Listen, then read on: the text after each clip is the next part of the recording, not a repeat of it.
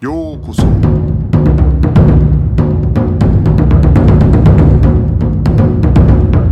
Eu sou o Gustavo e você está ouvindo o Budocast.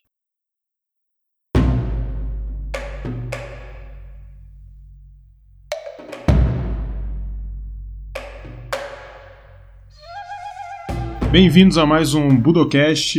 No episódio de hoje estamos aqui uma- mais uma vez com o Luiz Kobayashi, é, o autor do Peregrinos do Sol. né? Eu já tinha falado isso no- da última vez que a gente gravou. E é um prazer receber ele mais uma vez. Obrigado, Koba, por, por participar do Budocast mais uma vez.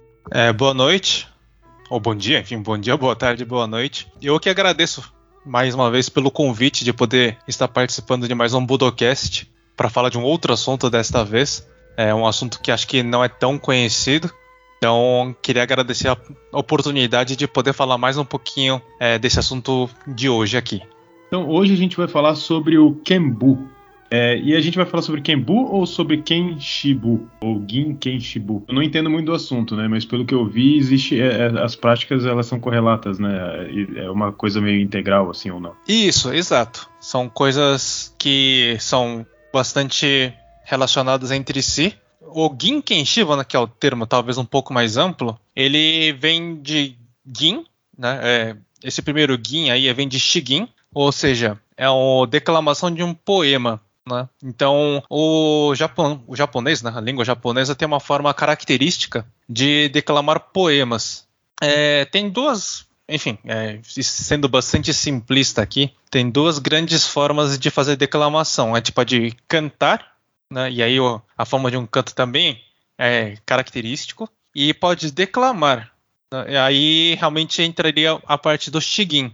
Ele é um- uma declamação é, bastante característico e lembra bastante, é, de certa forma, o canto lírico, porque a voz é postada né, e tem muito uso é, de sustentação abdominal para fazer declamação. Então, nesse sentido, completamente por acaso, é uma coincidência, mas é bastante interessante. Essa parte do Gin, né, do Shigin. Depois o Ken, que aí é a parte do Kenbo, né, e que é, a gente pode falar um pouquinho mais daqui a pouquinho, que é a parte do da dança marcial da espada, né? Ken é espada, literalmente, e Bu, esse Bu nesse caso é seria uma dança, né? Não uma dança comum, uma dança um pouco mais diferente. É, assim que a gente terminar aqui, eu já, já entro. E por fim, Shi, né? Do Gin Ken Shibu. A gente falou de Gin, a gente falou de Ken. E Shibu, literalmente, é, Shibu seria a dança é, ao som de uma poesia. Né? Mas é, no caso particular deste contexto, Shibu seria a dança do leque. Então é uma dança no qual o leque é, substitui, né, em- pelo menos em parte, é, o uso da espada. tá? Então é muito normal falar de Kenshibo, porque é, a dança da espada também frequentemente envolve o leque junto. Muitas vezes tem alguns kembos que não tem nem, nem, nem uso da espada direito, né? é mais o leque apesar de ser Kembo. E o Ginken Shibo, então, é um termo maior que engloba tanto Kembo quanto Shibo, né, quanto Shigin, que é a parte da declamação. Então, o termo mais abrangente, digamos, seria Ginken Shibo, só que como é muito comprido, aí o pessoal tende a falar só Kembo, só Shibo, no máximo Kenshibo. E assim, no último episódio que a gente gravou, naquela vez, você falou assim, que naquele dia você tava com um chapéuzinho de pesquisador, né? Nesse, nesse papo de hoje, qual é o chapéuzinho que você tá vestindo? É é só pesquisador pergunta. ou é praticante? Como é que é? Excelente pergunta. É, acho que nesse caso seria. Eu, teria acho que os dois chapeuzinhos. É, tanto o chapeuzinho de quem pesquisa, né? Quer dizer, é uma pessoa que, que correu atrás, que corre atrás um pouco dessa parte do estudo. E aí acho que a gente pode entrar bastante porque é bem, bem interessante. E a parte de, da prática também, né? Então, gente, é, eu pratico um pouquinho. é, longe de ser bom nisso, mas é, estamos sempre tentando melhorar. Então, hoje a gente, estamos com um pouco de malabarismo aqui com os dois chapéus. Então, assim, pra gente entender melhor o que que é o Kenbu, talvez fosse mais interessante começar já, talvez, falando sobre a própria história, né? É, como é que surgiu, como é que se desenvolveu, né? E, assim, pelo, pelo pouco assim, que eu li, tem uma transformação ali no período Meiji, e também posterior, né, até a gente chegar no que tem da prática hoje em dia, né? Perfeito. Então, é, vamos começar pelo, pelo Kembo, e aí acho que os outros, é, tanto Shibo quanto Shigin, acho que vem, vai vir a reboque. A parte da dança com espada, é, assim, é, pensando de um modo amplo, assim, é, é, bastante antigo, né? Não, é, não se limita ao Japão. Né? É, a gente tem é, anedotas sobre isso na China. Não, não, não, cheguei a pesquisar, mas não me surpreenderia em nada se tivesse algo do gênero na Europa. E no Japão também teve, né? Teve né, no Sengoku Jidai, talvez no século XVI, por aí. É, só que eram coisas que era espontâneo, digamos assim, né? Não era algo estruturado, era uma coisa que a, a pessoa se sentia com essa vontade de é, elaborar uma dança, seja cerimonial, seja ritualístico, com a espada, e meio que acabava por aí. Ao mesmo tempo, tinha uma parte, é, o uso da espada como dança em termos cerimoniais, né? aí entra muito a parte do Kagura, né? é, entra um pouco é, parte de influências shintoístas, né, do shintoísmo, a religião animista do Japão. Tem também uma parte, é, digamos, de uma cultura mais popular, né, é, de uma tradição folclórica, né, por exemplo, o Onikenbai, acho que é um, se eu não me engano, é um exemplo disso. Né, e, mas todas elas são dança com espada de modo amplo, né? Como é que surgiu o Kembo como ele é visto, ele é definido hoje em dia? Ele começou, tem os primórdios mais ou menos é, do século XIX, começo do século XIX e final do século XVIII, mais ou menos. É, por quê? Porque fortaleceu bastante é, a prática do, dessa declamação de poemas, né, de composição e declamação de poemas, que a gente chama de Shigin. E em virtude do período do final do shogunato Tokugawa na qual realmente se enfraqueceu bastante, né? A questão do poder central, do grande poder que detinha o Shogun na época. Então começaram a surgir movimentos né, de contra o shogunato, para derrubar o shogunato, o que levou, no final das contas, à restauração Meiji. E dentro desse contexto, era acontecia bastante de é, ter essa parte de declamação de poemas né, é, para aumentar a moral das pessoas, né, para demonstrar enfim, a sua coragem, enfim, é, demonstrar sua marcialidade. E algumas pessoas, inclusive, né, é, sacavam a sua espada e, tem, e, faziam a dança, uma dança ao som dessa declamação de poemas. Né? E só isso é uma evidência de como o poder central do shogunato estava meio enfraquecido. Afinal, a gente está falando de pessoas sacando a espada no meio, enfim, né, em um contexto não, não bélico da, da coisa. Então, é, começou os princípios do Kembo moderno mais ou menos nisso aí. Ainda não era Kembo, né? Assim, propriamente dito. Começou é, mais de uma forma um pouco mais é, mais oficial, digamos assim, quando depois da restauração Meiji, né, é, e aí teve os éditos de proibição de porte de espada e o fim do, do é, o fim dos feudos, né? Então teve uma transformação social muito grande. Teve o fim da casta dos guerreiros, né? Casta dos Bush. E muitos desses guerreiros, né, eles literalmente perderam seus empregos e para tentar salvar, tentar ajudar essas pessoas a sobreviverem, então teve uma pessoa muito famosa no Japão chamada Sakakibara Kinkichi, que era também, né, ele próprio um enzima espadachim na época do final do shogunato, é, começo da era Meiji, e ele bolou, ele criou uma coisa chamada Gekken Kogyo, né? É, o Gekiken Kogyo, que nada mais era do que fazer demonstrações públicas, é, na qual você cobrava dinheiro, para que as pessoas qualquer um, né, pudesse assistir demonstrações de arte marcial, seja demonstrações formais, né, o que a gente chama hoje em dia de kata, ou seja lutas simuladas, né, e aí, aí realmente entrou a parte do Gekiken. E isso foi um grande sucesso. Né, é, até porque muita gente, até o momento, né, até aquela época, não tinha a oportunidade de ver de perto, ou ver pelo menos tão de perto, essas demonstrações marciais. E dentro desse contexto, é, o Sakakibara também é, deu uma abertura, barra até estimulou, né, é, a questão de ter essas danças ao som, ao, danças marciais, né, ao som do, da declamação de poemas. E isso também foi um sucesso muito grande. Né? E a partir disso que começou devagarzinho a ter é, o Kembo como, conhecemos hoje. Quando que ele se, o Kembo se estabeleceu, né?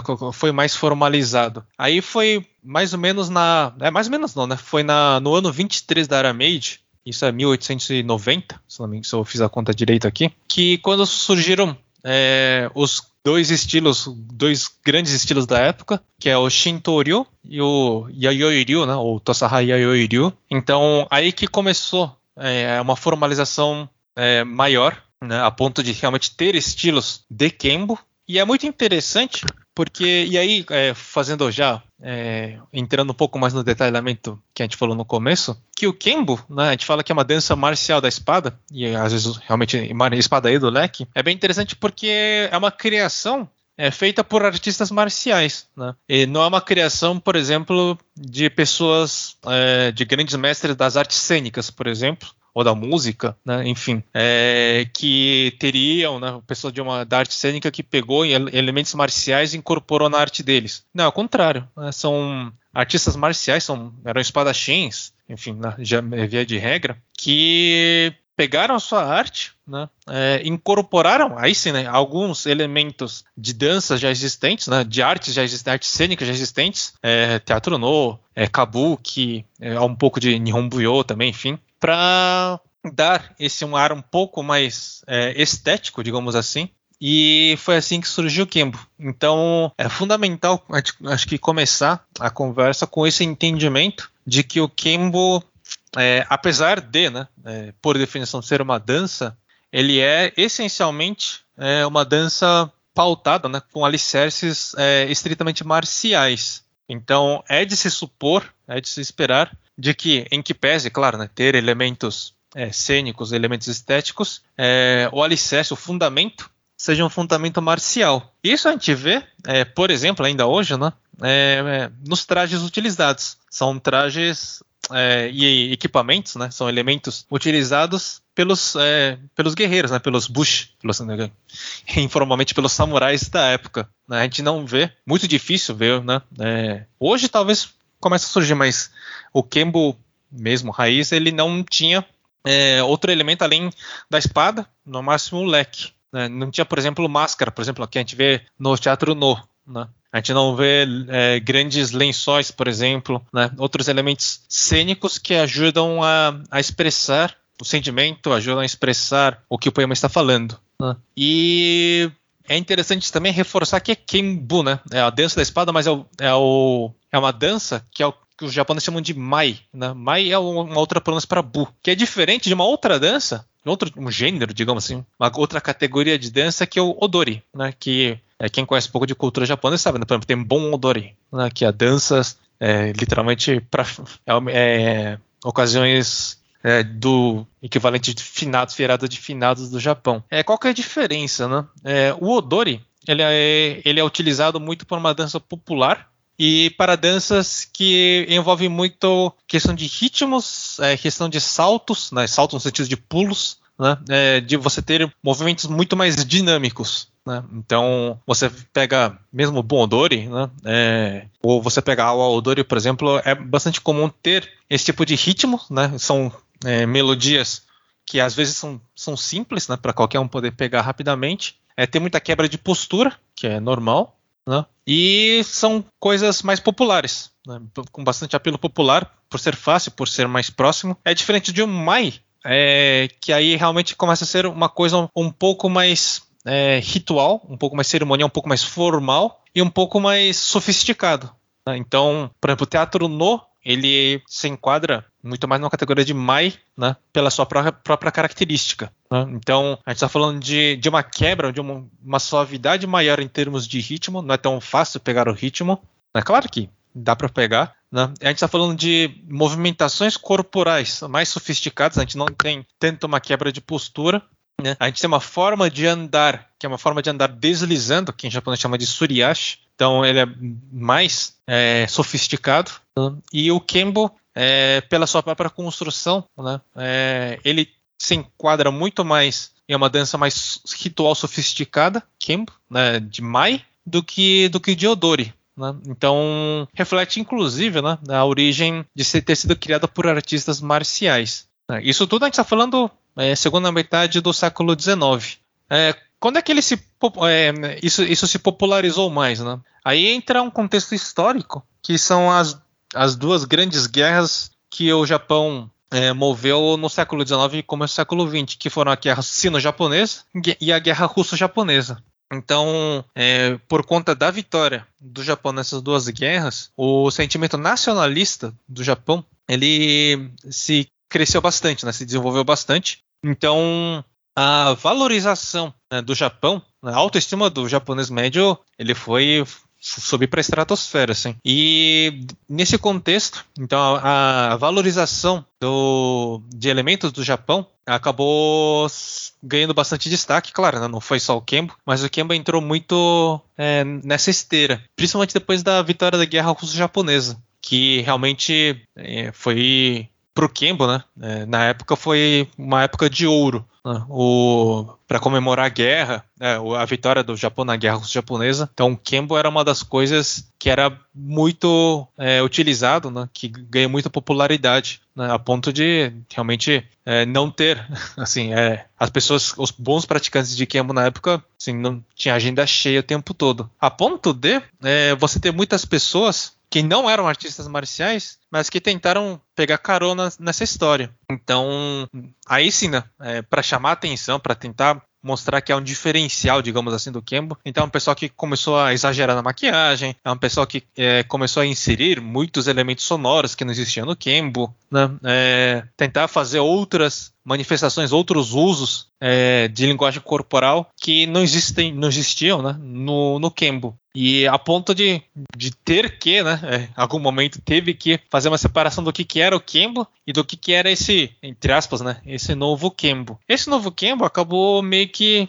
é, sumindo com o passar do tempo. Mas o Kembo continuou, né? O Kembo realmente continuou, é, até porque o, os fundadores, enfim, é, começaram a ganhar mais destaque, começaram a ganhar é, mais conexões, digamos assim, né? uma, uma maior presença na, entre né, as pessoas que detinham o poder na época.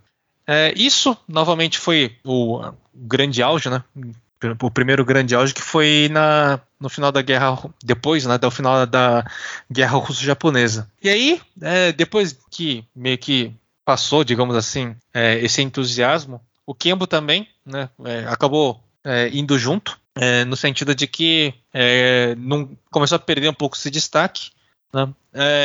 ele teve um, um, certo revival, digamos assim, né? uma certa retomada novamente por causa da Segunda Guerra Mundial. Mas aí todo mundo sabe o que aconteceu na Segunda Guerra Mundial. O Japão perdeu e o Kembo também acabou sendo realmente é, jogado bastante para escanteio. Né? É, muito embora durante a Segunda Guerra o Kembo também tenha sido usado para é, para animar as tropas também, né? Então tem é, artigos de jornal, inclusive jornal aqui no Brasil, falando de, de mestres de Kembo indo é, para o front né, para executar o Kembo para aumentar a moral das tropas, enfim, e teve um pouco disso. Quando que, é, depois da guerra, né, que teve todo o problema, problema não, né, teve toda a questão da proibição das artes japonesas, enfim, é, quando que o Kembo começa a voltar né? O, ele começa a voltar de uma forma estruturada em 1952, com a fundação de uma confederação, de uma federação de, de, de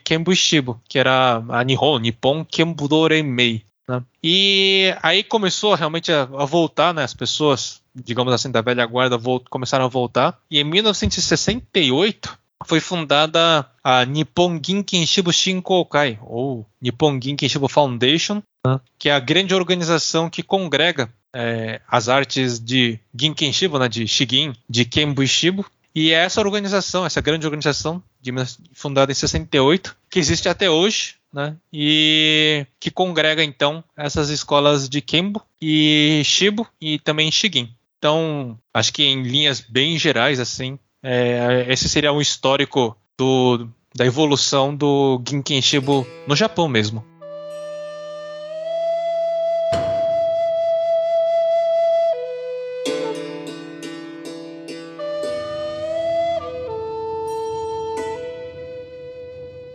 Uma coisa que eu acho interessante aí, eu não sei, talvez até reforçando né, essa questão do Kenbu como uma prática vinda do, dos guerreiros né, japoneses, é, eu acho interessante se conectar com algumas coisas que às vezes né, já surgiram no Budocast, que é, por exemplo, o Sakakibara Kenkichi, que você citou anteriormente, né? É, é interessante falar né, que por exemplo, para quem é, estuda a história do judô, esse momento que ele vem com esses, essas apresentações e tal, é tentando, de certa maneira, ajudar grande parte dos, dos mestres de artes marciais ali do Japão naquela época a sobreviver mesmo, né? Então, só para lembrar que quando Jigoro Kano é, vai procurar um mestre de jiu-jitsu, ele, ele, tem uma grande dificuldade de encontrar é, um professor. E nessa época, os próprios praticantes de jiu-jitsu eles vão lá e, e olham para essa coisa que o Sakakibara Kenkichi estava fazendo e eles vão fazer também. Eles vão entrar nesse espécie de circuito ali de eventos, né, que ele que ele está promovendo.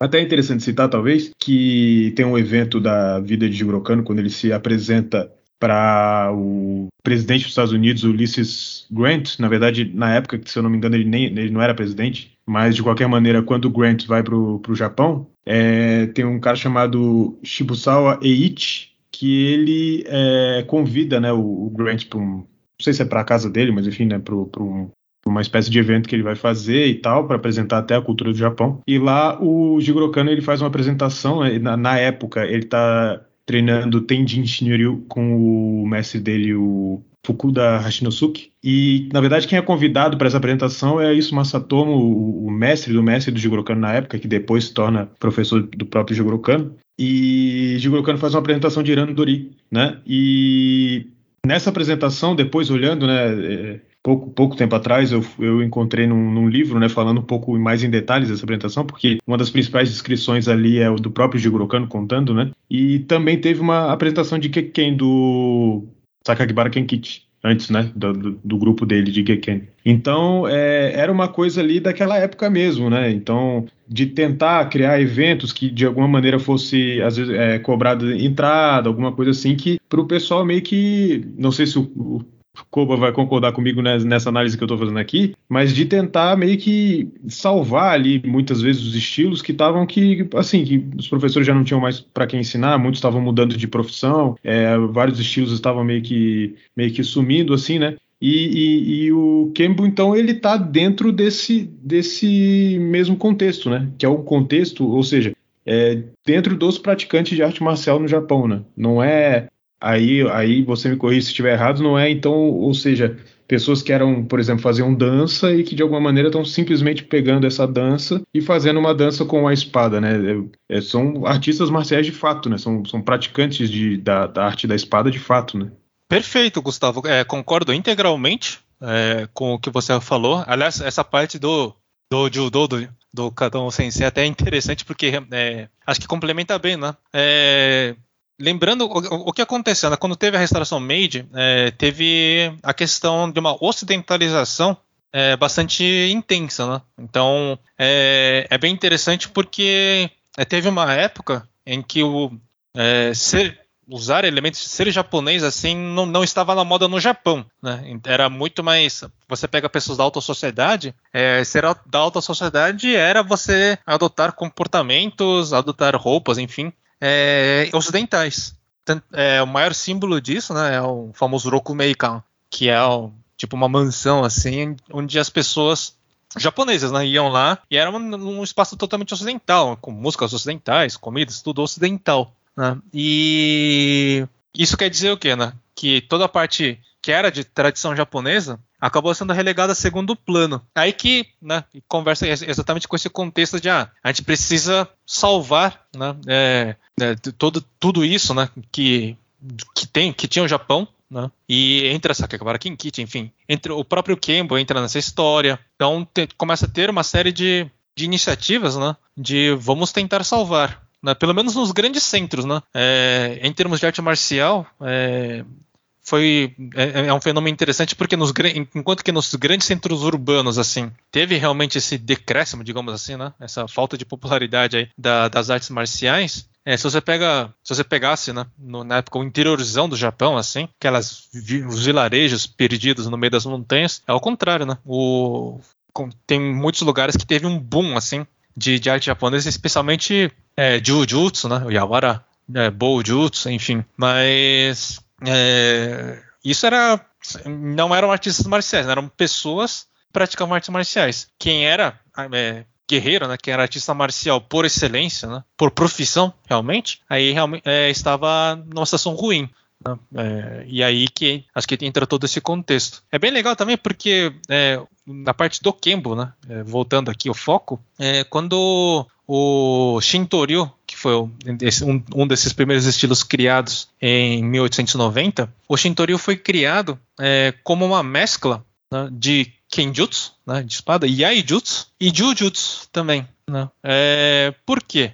Aí a, a explicação do do fundador do Shintoryu, tá? É porque nessa época as pessoas já não tinham né, tempo suficiente para se dedicar é, ao estudo de uma arte marcial, enfim, como ela deveria ser, pelo menos como, como era antigamente, isso na época, né? Então era importante ter uma forma é, de, da pessoa, né, aí realmente de qualquer pessoa, ter um contato é, com essas artes marciais de uma forma mais fácil, né? Que não dependesse de uma, de uma dedicação como era previsto antigamente. Então, era uma tentativa de. Né, qual que é esse discurso? Né? Um discurso de tentar aproximar as artes marciais das pessoas comuns, né, digamos assim. Então, se a pessoa falar, ah, arte marcial, aquele negócio que, que, que é sofrido, que é puxado, que é difícil e tal, é, aí fala, não, né, é, isso aqui é uma possível alternativa para você começar a entrar né, é, no mundo de arte marcial, de você entender contexto marcial é, de uma outra maneira, né? Talvez isso é, seja mais atraente para você. Né?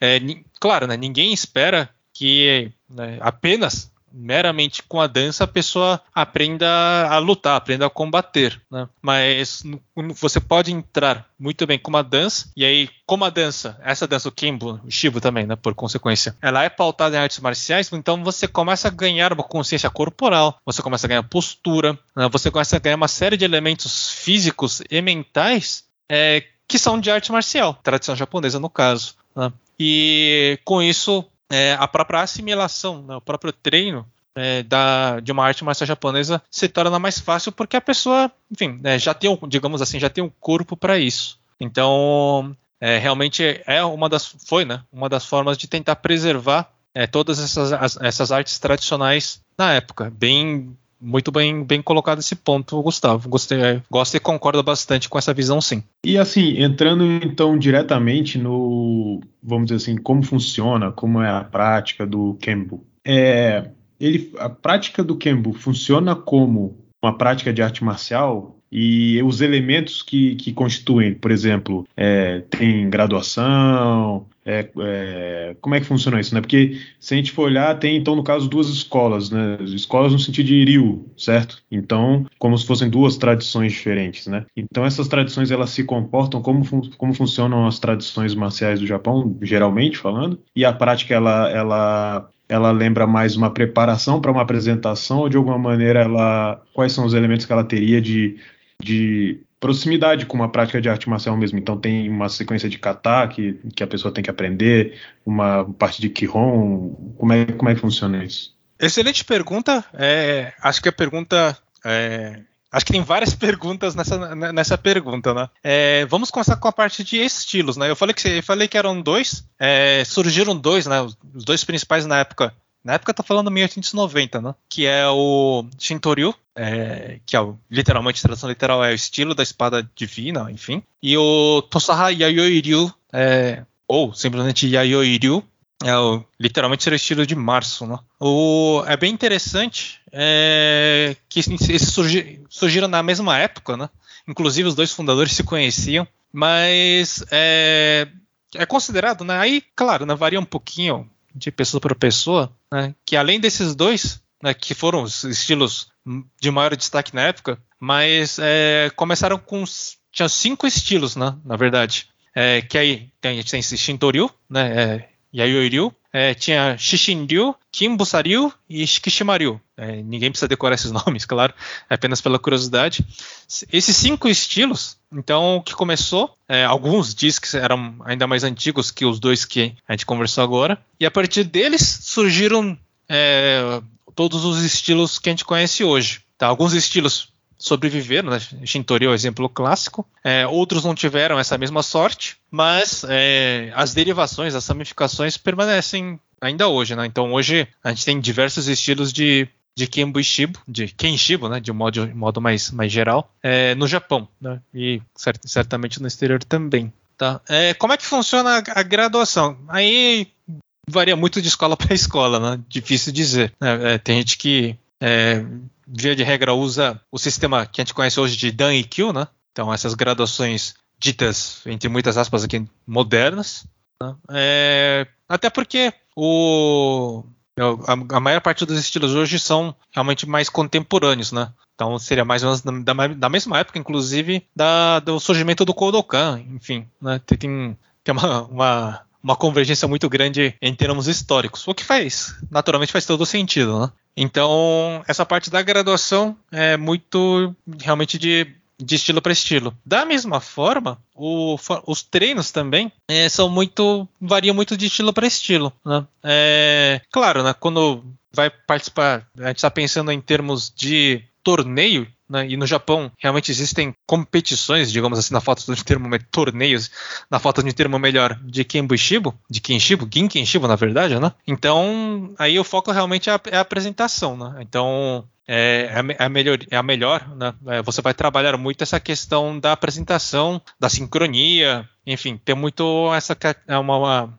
uma ênfase na parte estética da coisa, que é natural, né? É, ao mesmo tempo, é, muitos estilos, e aí realmente são muitos estilos mesmo, é, mantém essa parte da tradição. Então é muito comum é, você ter, ou mesmo hoje em dia, né? É, você ter katas de Kenjutsu, katas de Iai, de Yaijutsu, é, você ter outras técnicas que são é, treinadas, são, são praticadas e desenvolvidas junto com essa parte mais, é, mais estética da, da arte, por assim dizer. Né? E faz todo sentido, principalmente no caso do Yai, né? É, quando a gente fala de Tosa-ha e Ayoiryu, que é um dos dois estilos lá, o Ha de Tosa-ha é vertente. Tosa é, é, um feudo, era, né? Não, existe mais.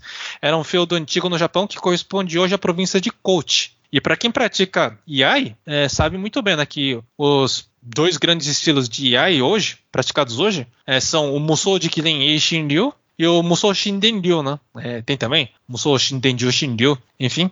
Todos eles são estilos de Iai da onde? De Tosa. Então, é, tem uma, novamente uma convergência aí bastante interessante do AI, né, é, sendo como, usado como base para a prática do Kimbo. Né? Inclusive pelo, pela própria origem de você pega um, um, um estilo é, pioneiro de Kembo que é curiosamente ou talvez não tão curiosamente coincidentemente do de, dos grandes estilos de AI um dos grandes estilos de é praticados hoje, hoje, hoje em dia no Japão e no resto do mundo. Então a prática, é, acho que a grosso, bem grosso modo, dá para separar dessas duas formas, né? A gente pode colocar uma, um lado estético da coisa, é, e realmente voltado para apresentação, para demonstração, e a parte marcial, né? é, que aí realmente entra a parte de, de técnicas de, de combate que foram estruturadas, reestruturadas ou herdadas. Aí realmente varia muito de cada estilo, estilo para estilo, né? É,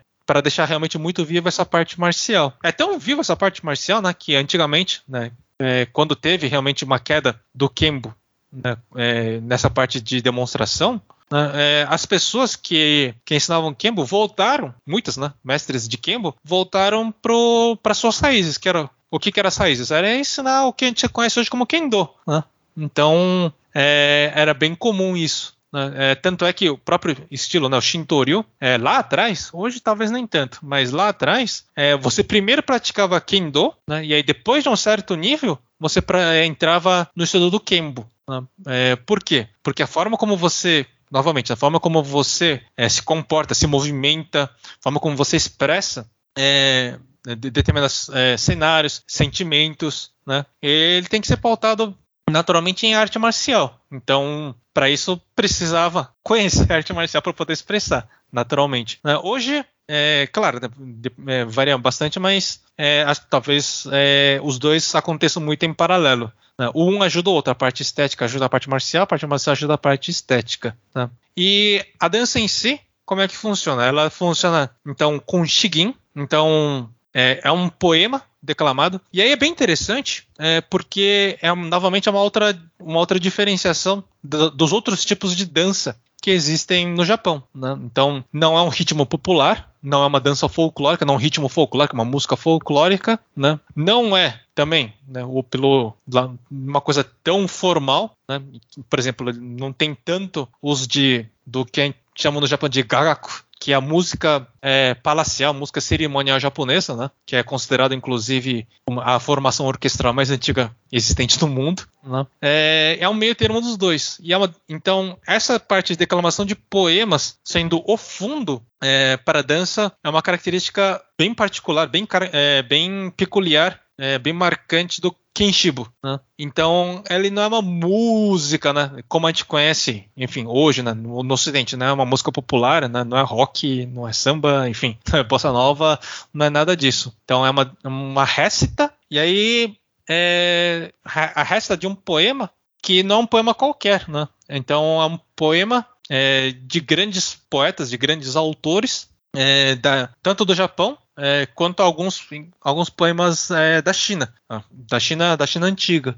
E a dança é uma manifestação é, do que está no poema, tanto em termos de letra quanto em termos de sentimento do, do autor que, que compôs o poema. Né? Então, originalmente é o que chamava de kanshi, né? que é, a tradução seria poemas ao estilo de Han. Né? Han é, o, é uma das dinastias da China antiga, então são poemas com, com uma métrica característica, né, com, uma, com diversas, é, diversos pontos a serem observados. É, mais recentemente, mais recentemente, sei lá, talvez, sei lá, 100 anos atrás, talvez, é, um pouco menos, é, entrou também a parte de waka, né, que é realmente o poema japonês por excelência. É, e mais, bem mais recentemente, aí depois da guerra, é, para tentar aproximar mais né, o público leigo em geral, né, começou a entrar também a parte de do que a gente chama hoje né, de kaiogin. Então, realmente são músicas, ritmos bem mais populares, né, bem mais parecidos com o que a gente conhece hoje como enka. Né? É só que no meio tem essa declamação de poemas. Então é bem comum hoje, né? É, a gente ter também é, essa parte do kaiogin. Então você executa o kembo, é uma parte com é, um ritmo mais popular, mais popular mesmo, e uma parte mais tradicional, que seria com essa declamação de poemas. Tá? E isso é bem legal. Por quê? Porque quem é, estuda Kembo né, é, acaba tendo que estudar também os poemas. Né? Então, isso alinha bastante com um conceito que é muito presente na, nas artes tradicionais do Japão como um todo, que é o Bunburyodo, né? que é a dualidade da pena e da espada. Né? Não adianta só combater, né? você ser só bom em combate e ser ruim nessa parte da, da literatura, digamos assim. Tá? A dualidade pena e espada. Né? Não adianta ser só bom em espada não ser bom na pena. Também não adianta nada ser só bom na pena e não saber espada. Então, o estudo é, desses poemas que é obrigado a fazer, né, para para poder dançar um kembo, poder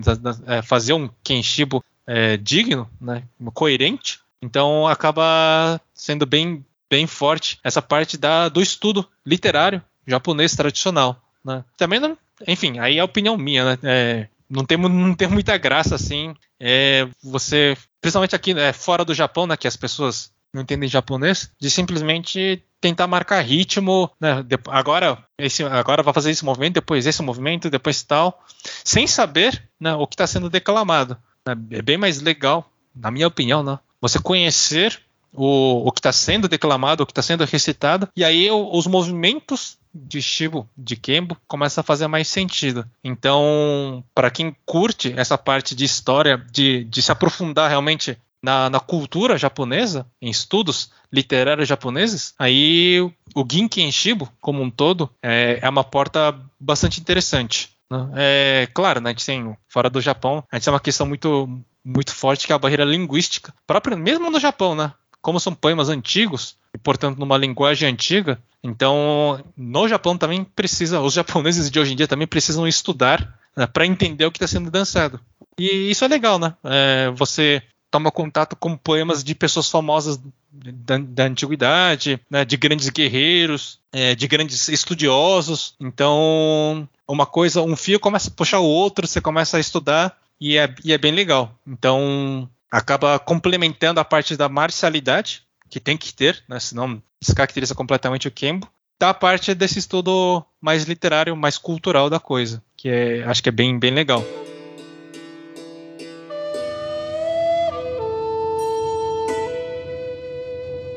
Eu não sei se respondi todas as perguntas que estavam na sua pergunta, Gustavo. Se eu pulei alguma coisa, por favor, me lembre. Sim, sim. É, na verdade, uma, uma dúvida que eu fiquei, eu não sei se eu perdi isso em algum momento, mas para a construção, então, final, né? Então, é, tem a prática, essa prática vai construir uma série de elementos que vão gerar no final a apresentação, né? É, para chegar até esse ponto, como é que existem, existem algumas, algumas, vamos dizer, regras, então, porque tem, tem a rotina, tem é, o, a, o poema que vai ser declamado, tem, o, tem elementos, é, todos esses elementos artísticos misturados com todas as questões até é, de elementos tradicionais que você comentou, de, de, de é, dessa, dessa conexão de todos os, todos os itens, vamos dizer, de todas as, as, as cara, é, da poesia, com o sim, movimento, sim, com da parte marcial, etc. Tudo, né? Uhum, sim. É, então já exist, existem,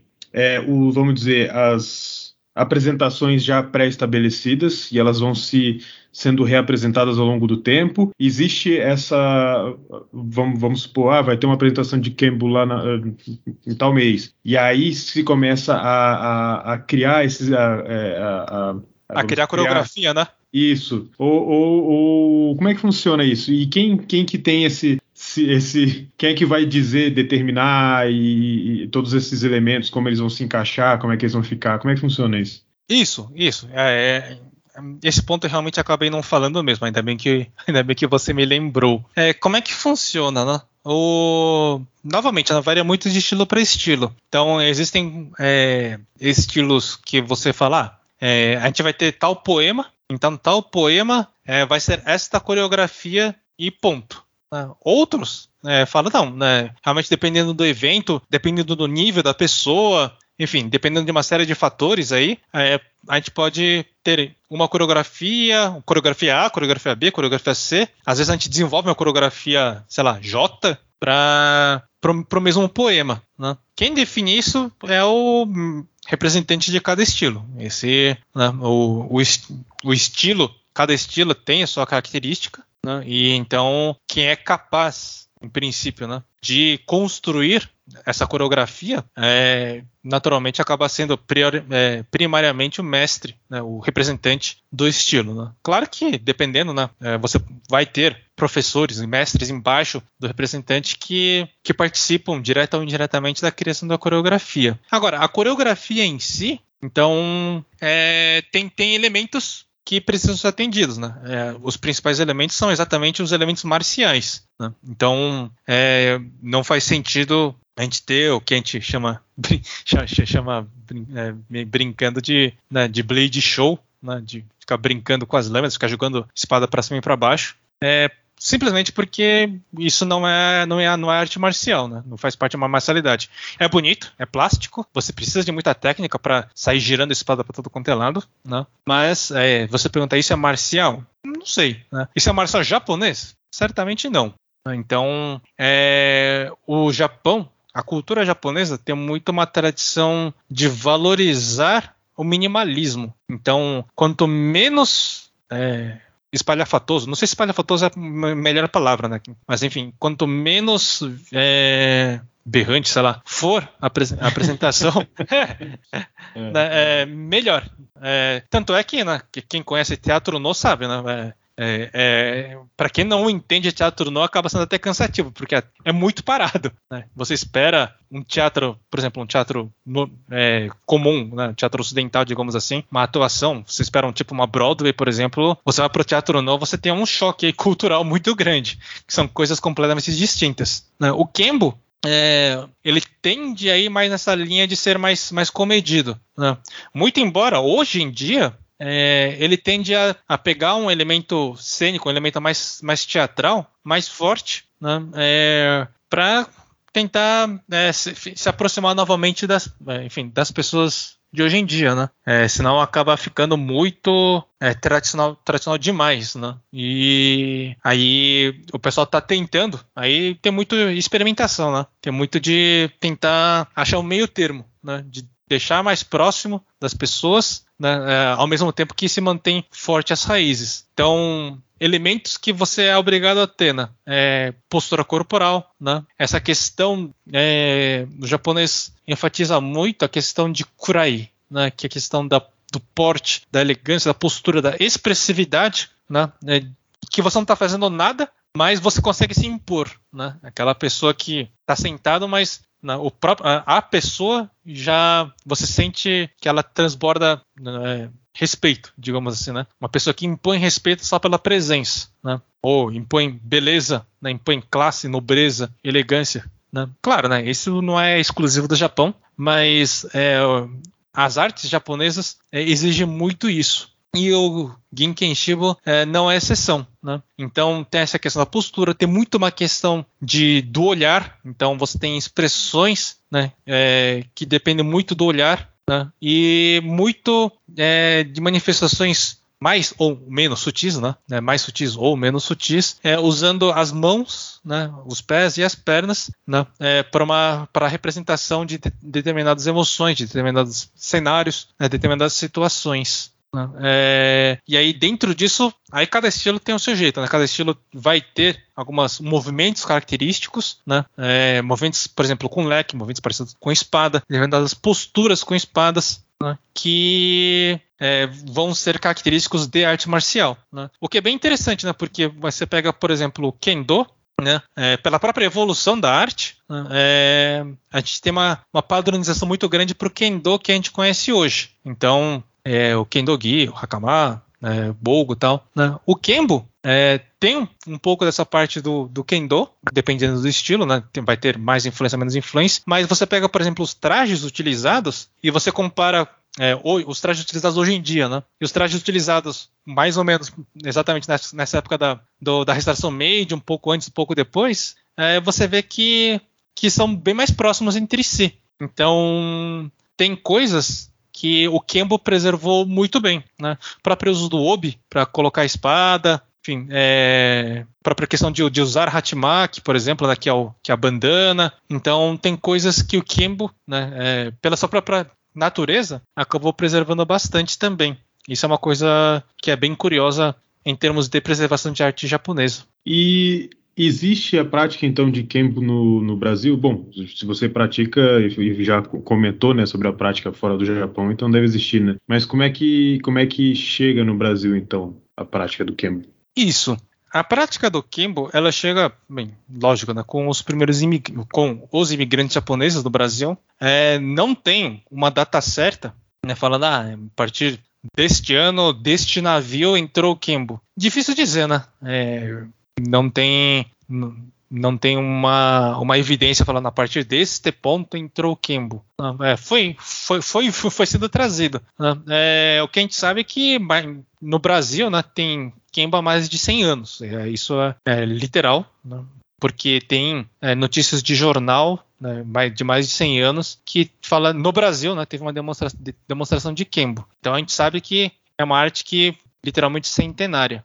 Agora, é, Diferente, por exemplo, do judo, né? Do kendo, principalmente, principalmente judô, né? É, não teve tanto uma ênfase na organização. Então, o que tiveram foram pessoas que conheceram, que treinaram, praticaram, enfim, no, no Japão, vieram para o Brasil, é, ensinaram dentro ou praticaram, mas sem ter essa, essa congregação, né? sem ter essa estruturação, essa organização que teve o Judo e Kendo.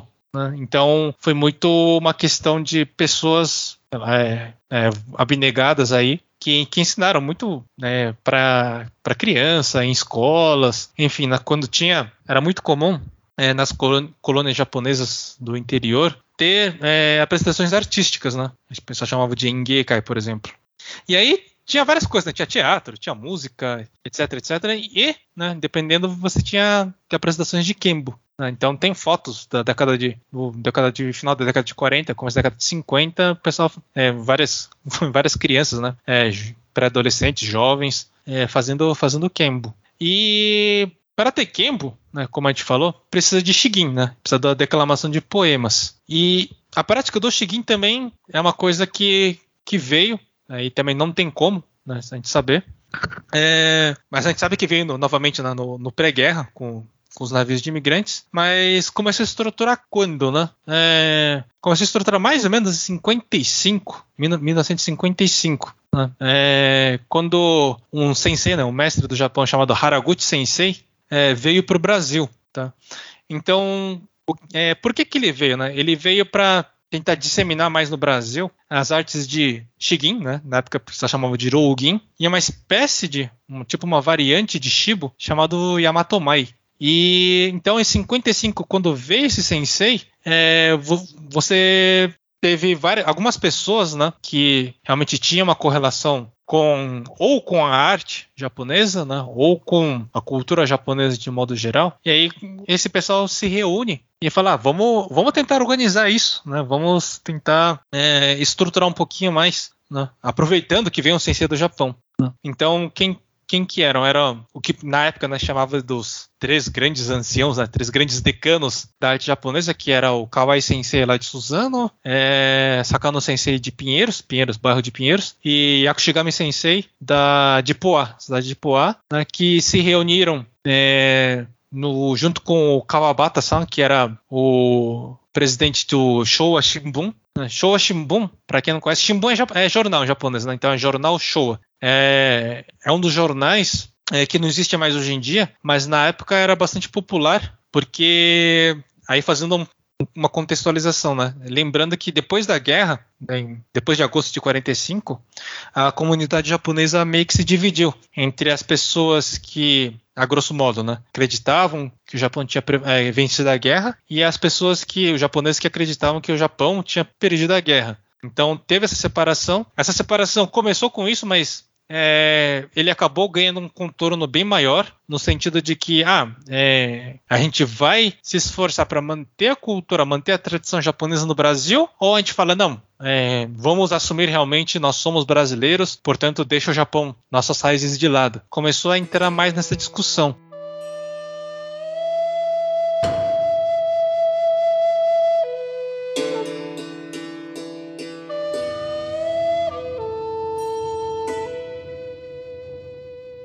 Tem até um, para quem, para quem quer assistir alguma coisa para ver mais ou menos o que, que isso que, o, é, que você está falando. É, tem o filme Corações Sujos, né? Acho que é esse o nome, Corações Sujos, que é um filme aí romanceado tal, narrativo, não um documentário, e que, né, que é um filme, assim, muito bem produzido, inclusive. Até tava enviando, até enviei para um amigo no, no Japão esses dias para ele, ele conhecer, porque ele não conhecia. Então, às vezes, é, se você tá, tiver, quem estiver escutando, né, se tiver algum interesse, pode, pode procurar, de repente, esse filme para entender, né, mais ou menos esse contexto que, que o Koba tá falando aí pra gente. Acho que é super importante ressaltar que o, o que você acabou de falar, Gustavo, é um filme, né, é um filme de entretenimento, né, portanto... É, não é um documentário. Isso, exatamente, exatamente. Então, é, não espere muito, praticamente nenhum rigor histórico no, no filme, né? É, o filme Corações Sujos é baseado no livro homônimo, né? Corações Sujos, do Fernando Moraes, que é um livro é, que teve sua importância, né? porque trouxe é, de novo essa questão da divisão da colônia japonesa no período imedi imediatamente após a guerra, mas também é uma visão que você tem que é, olhar assim com com muito cuidado, porque é uma visão é, que traduz muito a visão da época do, do DOPS. Né? Ele aceita muito a visão do, do DOPS. Então é uma visão, portanto, né, é uma visão bastante enviesada. Então, acho e que além, de ser, além de ser uma história extremamente complexa, né? um momento extremamente complexo de, de se entender. Né? Exato, exato. É nem se já existe é, compreensão total do, de tudo que aconteceu ali naquela, nessa história. Né?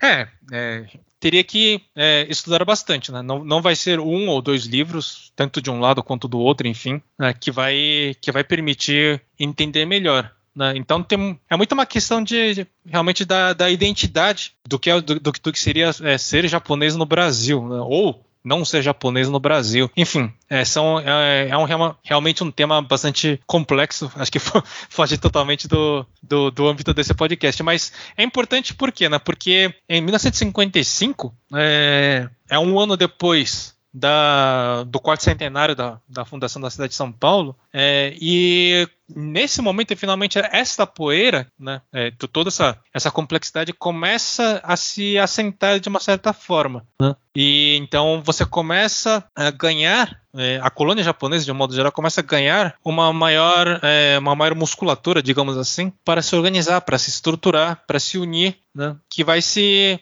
é, que vai desembocar no, na comemoração do cinquentenário da imigração japonesa em 58. Né? Então, é, começa a ganhar é, esse momento, né, digamos assim, esse impulso super importante. E dentro desse contexto, então, essa, é, essa fundação, digamos assim, né, desse primeira associação dos três anciões, mais do Kawabata-san, né, do Shoshim Bunsha, mais outras pessoas, né? A gente tem é, Furusawa Sensei, a gente tem Hayashida Sensei, a gente tem Sugimoto Sensei lá de Suzano, a gente tem Kobayashi Sensei, inclusive, é o Kobayashi que, que foi um dos grandes precursores, é, é, pioneiros do Kendo no Brasil, né? etc. Enfim, outras pessoas que acabaram, é, que se juntaram e fundaram, né, uma, uma associação chamada Zenpakurou Gingei no.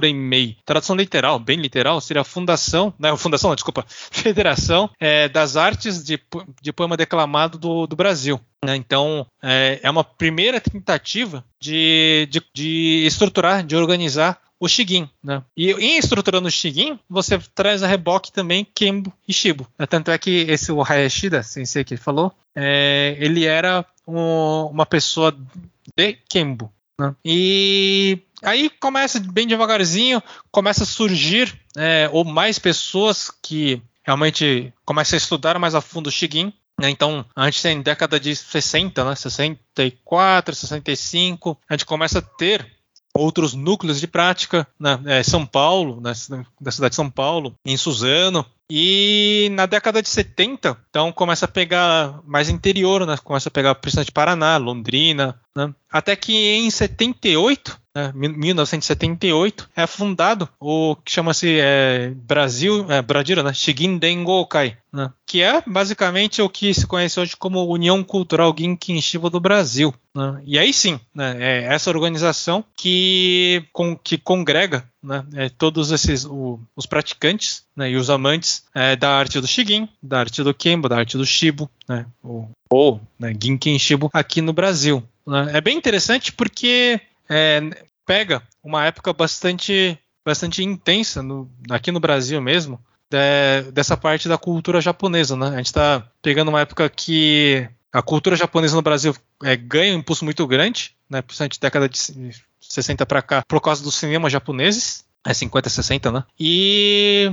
então você ter isso aí é, essa parte do Shigin, essa parte mais tradicional, então tem um apelo muito grande. Né? É, também está em linha com a grande explosão que teve de núcleos de haiku, né, de haikai, enfim, de poesias, né, de outras artes, né, próprio Kendo, né, é, próprio é, cerimônia do chá, né, enfim, é, de todas as artes japonesas e o Shigin, e na verdade Ginken Shibo, né, está inserido nesse contexto. E apenas a título de curiosidade, em 1984, o Brasil chegou a enviar uma delegação para o Uruguai fazer uma demonstração lá em Montevideo de Ginken Shibo. Né? E aí é, né, você vê os materiais da época, né, você vê que as pessoas no Brasil né, falam, poxa, a gente precisa é, olhar também, começar a pensar, divulgar essa arte, não só no Brasil, mas fora do Brasil também. E começa a, a se pensar nessa no desafio, grande desafio que é pegar uma, pegar uma arte que é tradicional no Japão, né, e trazer,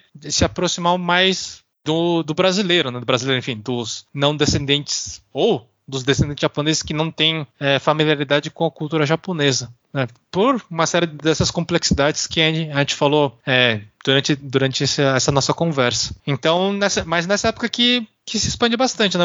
É, década de 80 para a década de 90. A gente tem, teve, tinha núcleos em São Paulo, claro, né? Tinha é, Rude Ramos, Mogi, Atibaia, Taboão da Serra, Caraguatatuba, Campinas, Promissão, Lins, Araçatuba, Londrina, Maringá, etc, etc, etc. E do final, é, essa parte da segunda metade da década de 80 para a década de 90 é a época da bolha do Japão, né? Do o pessoal chama de bubble, né? Do baburo em japonês. Então, o Japão estavam é, num boom econômico, numa prosperidade econômica muito forte.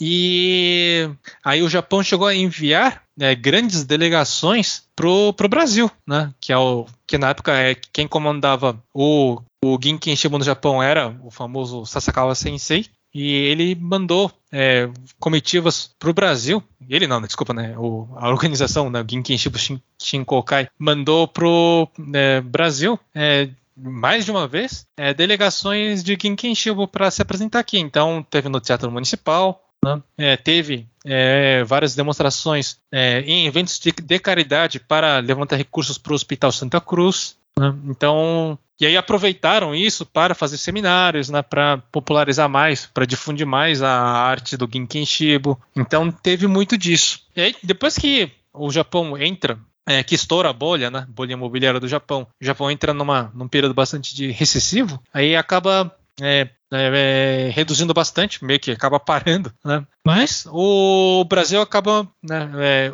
pegou, conseguiu aproveitar isso e manteve, né, pela União Cultural Ginkenshima do Brasil, é, conseguiu manter é, essa tradição é, correndo no Brasil mesmo, né, com contato com o Japão, claro, né, mas conseguiu manter no Brasil. E em 2008 é, quando teve o centenário da imigração japonesa no Brasil, aí sim, né? É, acho que foi a última vez, acho não, né? Foi a última vez que o Japão mandou uma grande delegação para cá. E aí teve é, apresentações no Onimbi de grandes mestres do Japão de Ginken Shibo. Né? Acho que foi a última grande demonstração do Japão aqui no Brasil. Né? É... E aí o Brasil, novamente, né, em paralelo, manteve né, continua mantendo. Agora parou, né? Parou no sentido por causa da, da pandemia, né? Lembrando sempre que estamos gravando em 2022 é, começo de 2022 e a pandemia ainda não, não acabou, né? Estamos no, no, meio ainda da variante Omicron, então é, as atividades estão paradas, mas a organização continua existindo. E no Brasil é, tem esse desafio muito grande, porque o Brasil tem é, essa oportunidade de preservar é, uma tradição centenária no Brasil, né? E a gente tem uma, essa questão de como transmitir essa arte para a próxima geração, porque as pessoas da época, né, se a gente pensar que, que a década de 80 é, que as pessoas praticavam, né, a gente está em 2022, então as pessoas já têm uma certa idade, digamos assim. Né? E como é que a gente vai transmitir? Né? Como é, é, é manter essa tocha viva para as próximas gerações? Como é que a gente não vai deixar esse fogo morrer? Né? Então, esse é um grande desafio, né? é, tanto em São Paulo, né, que é o principal centro, né? É, a gente tem também outros, outros locais que praticam no, no Brasil. A gente tem Santa Catarina também, Santa Catarina é bem legal. É, a gente tem um grupos também. É, a gente tem um grupo que é vinculado ao Nova Acrópole, ou era vinculado, não sei se ainda é. A Nova Acrópole, Instituto Bodhidharma aqui no Japão, é vinculado ao Shintoryu, né? É, então tem esse desafio. É, como é que a gente pega uma arte que é tradicional, né? apesar de não ter séculos e séculos de existência, mas é tradicional, é bastante sofisticado mesmo. E como é que a gente mantém isso transmite para as próximas gerações? Acho que a gente, enfim, né? Como é que vai se transmitir isso para as próximas gerações? Isso é uma, um grande desafio que, que já está aí, né? Já está batendo a porta. E aqui no Brasil, o estilo que é ensinado, são ensinados os dois estilos, no caso? Ou não? Ou é mais um estilo? Daqueles dois estilos que você tinha comentado? Entendi. Olha, então, é, no Brasil, é, o principal estilo que, que, que, é praticado é o Shintoryu, tá? É, que é um dos, dos, estilos que foi falado. Por quê? Porque no Brasil, na década de 20, veio um dos grandes mestres de Shintoryu no Brasil, que é o Yoshimatsu Sensei. Então, o Yoshimatsu Sensei era um sensei de Kendo, de Yai e de Kembo, né? E foi ele um dos principais expoentes, né? Um dos, né? Foi o principal expoente é, do Kembo no Brasil isso tanto no pré-guerra, né, quanto no período pós-guerra, a gente está falando até, sei lá, década de 70 talvez, né, foi um dos principais, principais nomes do Brasil na época. Então a gente teve o Shintoryu, né, o, o pessoal da, da Nova Acrópole barra Instituto Bodhidharma, é, eles meio que recuperaram, digamos assim, revitalizaram esses vínculos com o Shintoryu do Japão. Então, é, até onde eu saiba, hoje eles estão afiliados com o Shintoryu do Japão. Tá? É, então, se falar que existe cinturão no Brasil, a resposta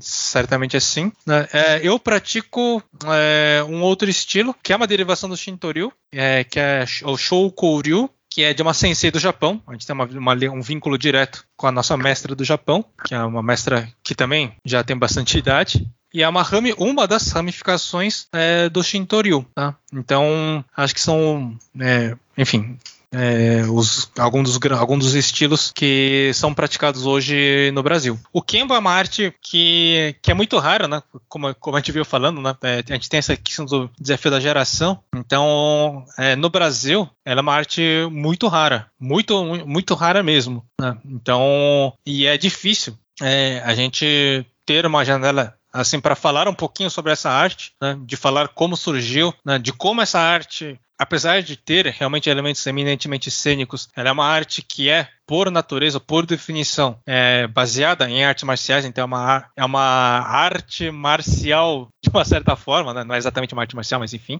Né, é, e muito obrigado então por essa oportunidade de falar, de falar também né, que realmente essa arte do, do Ginken Shibo, né, do Shigin, do, da, do poema declamado do Kembo, né, do, da dança da espada do Shibo, que é uma dança da espada, só que em vez de usar a espada, usa o leque, né, ela existe no Brasil, né, ela é praticada no Brasil e não é uma arte tão nova assim, não, é uma arte centenária. Então, é, de certa forma, ela também é uma arte mais, digamos assim, tradicional no Brasil também. Então, muito obrigado, Gustavo, pela oportunidade de poder falar um pouquinho sobre, bem pouquinho mesmo, sobre essas artes aqui. Eu que agradeço, foi sensacional muita informação. É, me interessou muito conhecer algum dia, né? Espero que, que eu consiga aí.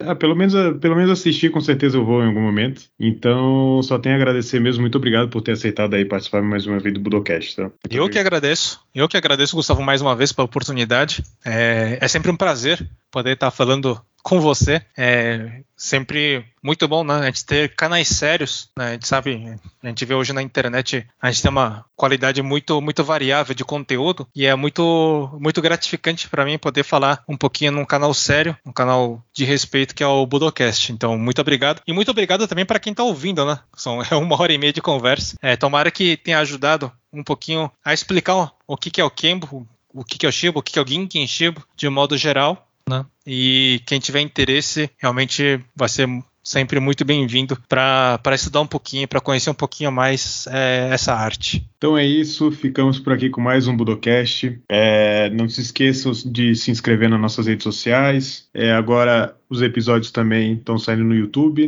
não exatamente na mesma ordem ou na mesma é, no mesmo dia que nas outras plataformas, mas para quem quiser compartilhar e de repente enviar para alguém, também temos o Budocast agora os episódios no YouTube. Então é isso, ficamos por aqui, até a próxima.